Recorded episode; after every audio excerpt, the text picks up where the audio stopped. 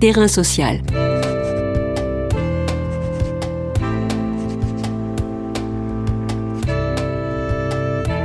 Hugues Chevarin.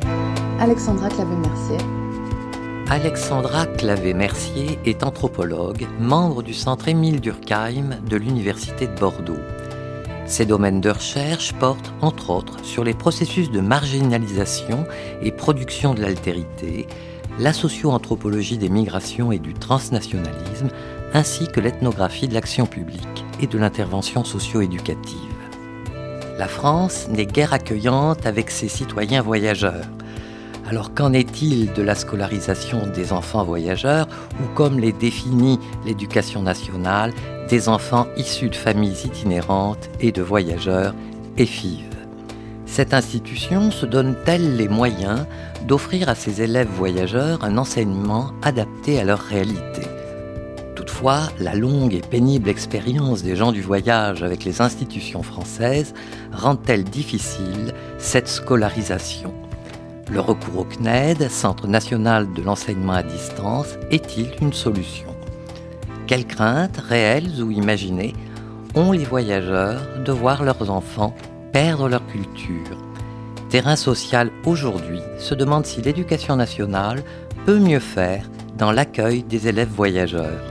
Terrain social. Bonjour Alexandra Clavé-Mercier. Bonjour.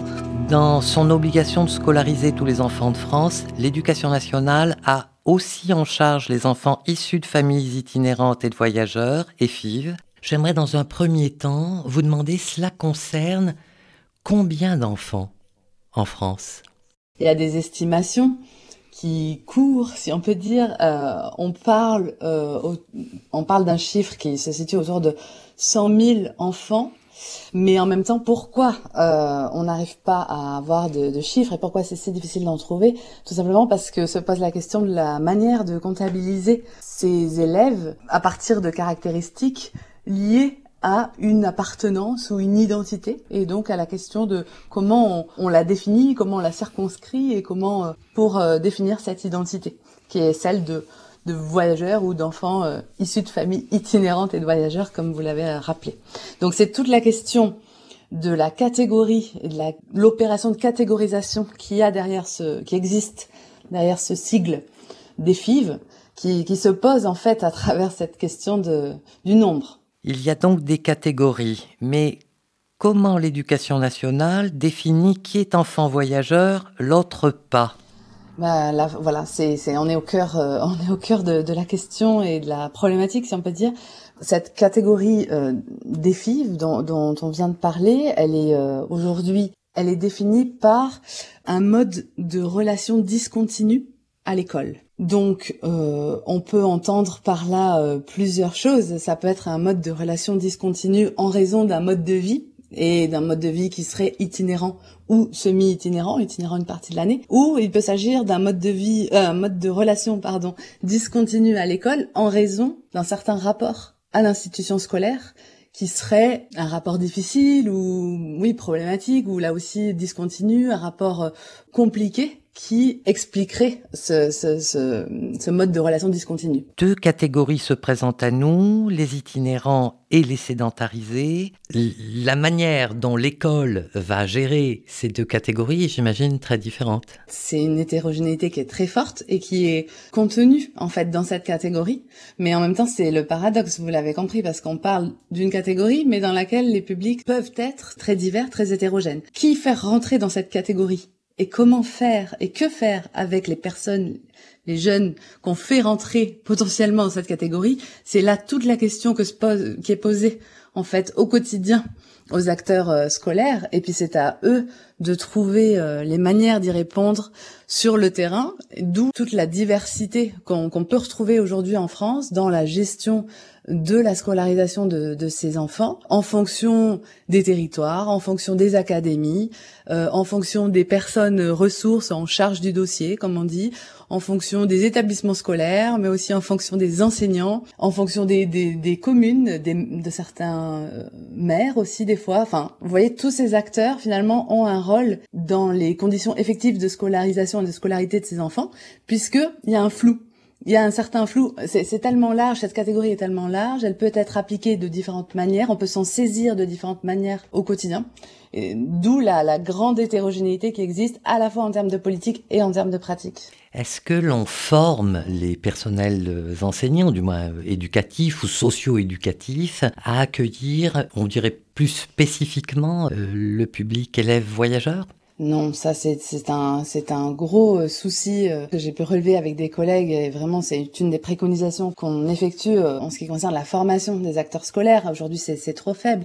Ce qui existe aujourd'hui, c'est ce qu'on appelle les CASNAV, donc ce sont des centres académiques pour la scolarisation des enfants allophones nouvellement arrivés et des enfants issus de familles itinérantes et de voyageurs. Donc euh, voilà pour le sigle, les CASNAV. Donc euh, c'est une euh, structure de l'éducation nationale qui existe sur chaque territoire et qui aide à accueillir et à scolariser, à les accompagner en fait dans la scolarisation de notamment donc de ces enfants dits EFIV. Donc ils peuvent trouver là des appuis, des ressources, mais n'est pas suffisant en soi. Et ce qui se passe qu'on observe, c'est que très souvent du fait de cette méconnaissance et de cette absence de, de formation euh, des acteurs scolaires euh, concernant euh, ces élèves et leurs euh, leurs besoins, leurs attentes éventuelles, s'il y en a, ce qui se passe, c'est que qu'est-ce qui prend la place en fait suite à cette méconnaissance? Eh bien, c'est tous les des, des, préjugés, des stéréotypes aussi qui sont réactivés à ce moment-là et qui ont du coup une place importante lorsqu'il s'agit d'accueillir ces élèves.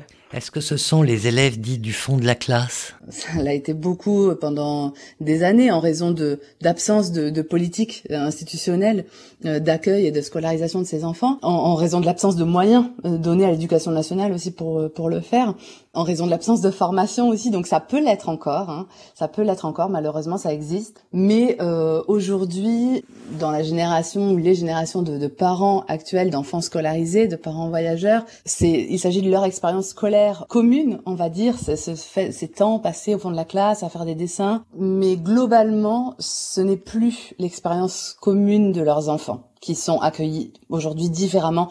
Encore une fois, hein, c'est là des tendances générales. Je dis pas que ça existe plus malheureusement, mais c'était plutôt l'expérience d'hier. Donc il y a des, il y a des résistances de l'institution ou des, des, des, des, mauvaises habitudes dans l'institution qui visiblement tentent à disparaître, on peut l'espérer en tous les cas. Du côté donc du public voyageur et, et de leurs enfants, il y a évidemment, j'imagine, des craintes. Et de quelle nature sont ces craintes? En fait, ce qui transparaît de ce rapport à l'institution scolaire, rapport qui peut être qualifié de, difficile ou de distant euh, pour beaucoup de, ces familles, c'est d'une part leur expérience euh, générale, on va dire, en tant que minoritaire que personnes minorisées dans notre société. Et donc en fait, leur situation de minoritaire euh, induit un rapport particulier aux institutions qui, elles, représentent ces institutions, la société majoritaire. Il y a une mise à distance, mais qui est co-construite hein, des, des, deux côtés finalement, qui est entretenue peut-être des deux côtés aussi, qui explique ça. Il y a aussi l'expérience scolaire des parents dont on, on parlait tout à l'heure, qui, qui explique cette mise à distance, mais il y a aussi le rôle des diplômes et le fait finalement que beaucoup de, de parents ont une expérience professionnelle aujourd'hui qui n'est pas euh, reliée directement à l'acquisition de diplômes et donc à un savoir euh, scolaire. Il y a aussi beaucoup de, de craintes et d'angoisses, bah, par exemple celle de mauvaise fréquentation ou la question de la drogue. Je pense par exemple là à des, des craintes et des angoisses qui reviennent euh, souvent concernant la, le passage au collège de la part des parents je voudrais quand même euh, peut-être euh, attirer l'attention sur le fait qu'il s'agit là d'angoisse et de, de crainte. Alors certes, qui révèle une méconnaissance du lieu qu'est le collège pour des parents qui n'ont peut-être pas été scolarisés au collège, mais qui sont aussi qui ne sont pas propres à ceux que l'on appelle les gens du voyage, mais qui sont finalement donc pas culturels, mais qui sont partagés par nombre de parents et notamment des parents de de classe moyenne supérieure qui, eux, envoient leurs enfants dans d'autres types d'établissements pour essayer de les préserver. Donc, il y a la question de la scolarisation, et puis pour ceux qui ne sont pas donc scolarisés dans un établissement, il y a la possibilité du CNED. Est-ce que c'est une, une solution, une bonne solution ou une solution intermédiaire? Normalement, l'inscription au CNED, euh, officiellement, c'est une solution pour euh, dans des cas, dans des situations où il n'est pas possible de fréquenter un établissement scolaire. Ça, c'est ce qu'on appelle l'inscription réglementée au CNED. C'est-à-dire que cette inscription-là, pour euh, s'inscrire au CNED de manière réglementée, il faut qu'il y ait un avis de, euh, du directeur d'académie. Il faut que cet avis soit motivé par la connaissance de la situation de la famille et de l'élève. Ça peut être le cas, par exemple, d'une d'une itinérance de l'enfant euh, avec sa famille pendant la période scolaire qui l'empêche de fréquenter de manière assidue un établissement. Ce type de situation représente une petite minorité en fait de l'ensemble de ces élèves qu'on appelle les FIV. Et par ailleurs, d'autres d'autres familles, c'est aussi une réalité, souhaiteraient euh, se saisir de cette solution entre guillemets que serait la scolarité au CNED pour éviter de fréquenter des établissements scolaires pour diverses raisons. Soit parce qu'elles ne s'y sentent pas nécessairement bien accueillies soit en raison de ces craintes euh, liées à des, des angoisses et des méconnaissances qui prennent trop de place et qui ne sont pas suffisamment travaillés en partenariat avec les acteurs scolaires qui empêchent euh, les familles de, de, de, de passer à l'acte, si on peut dire, en scolarisant leurs enfants dans un établissement. Mais, mais tout ça, c'est un travail quand même généralement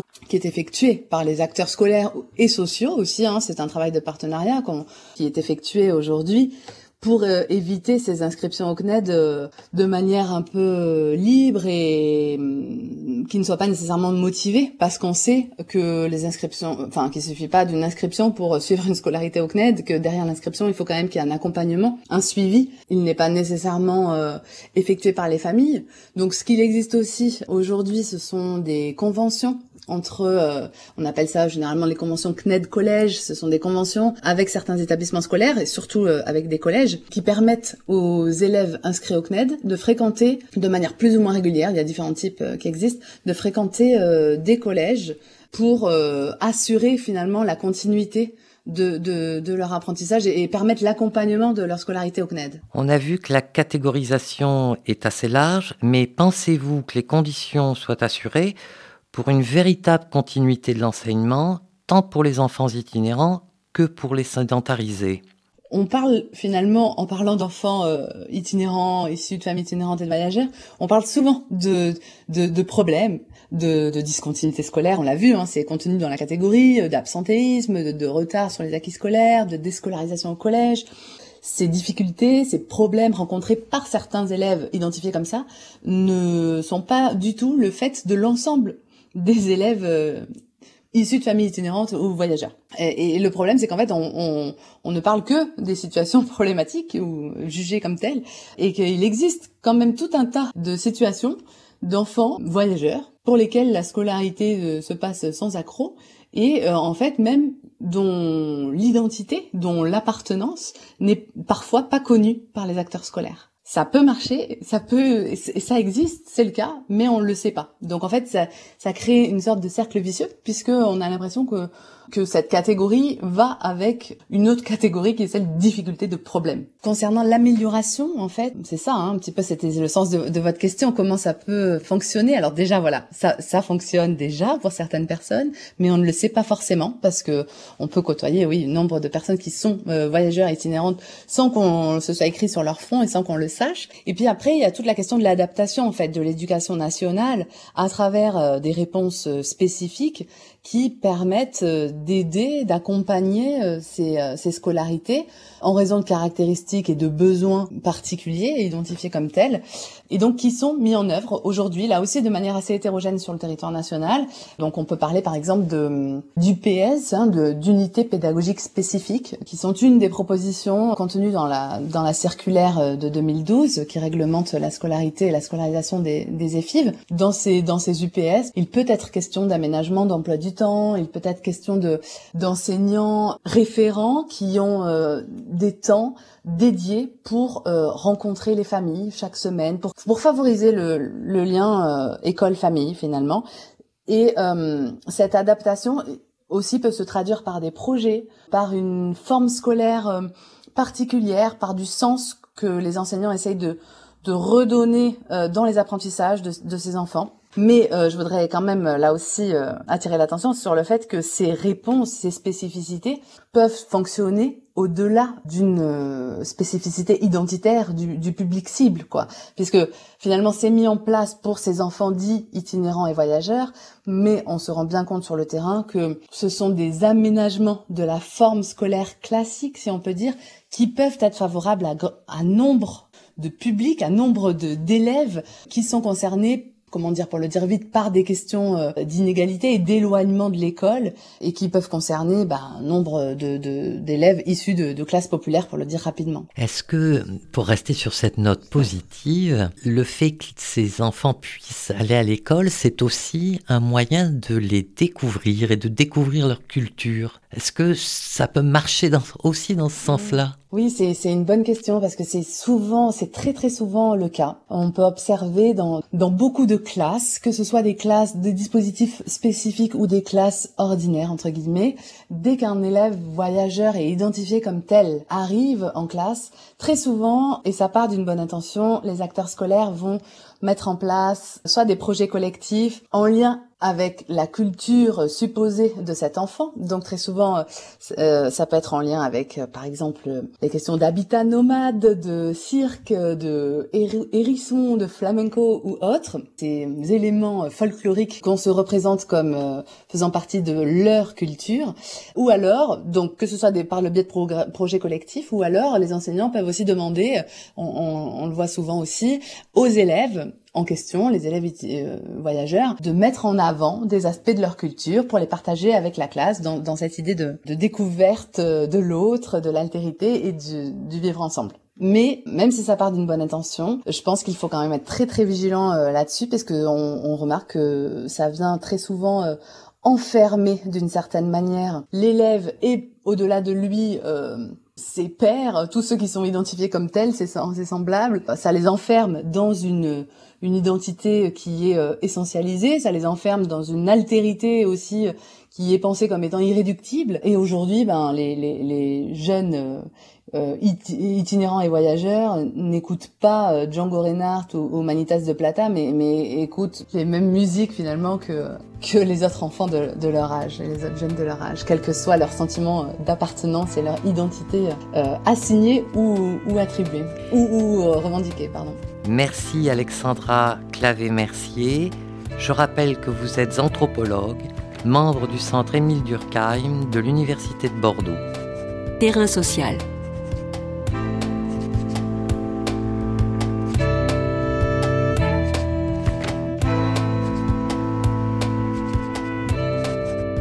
Les podcasts du chantier sont à retrouver sur lechantier.radio et sur les plateformes d'écoute.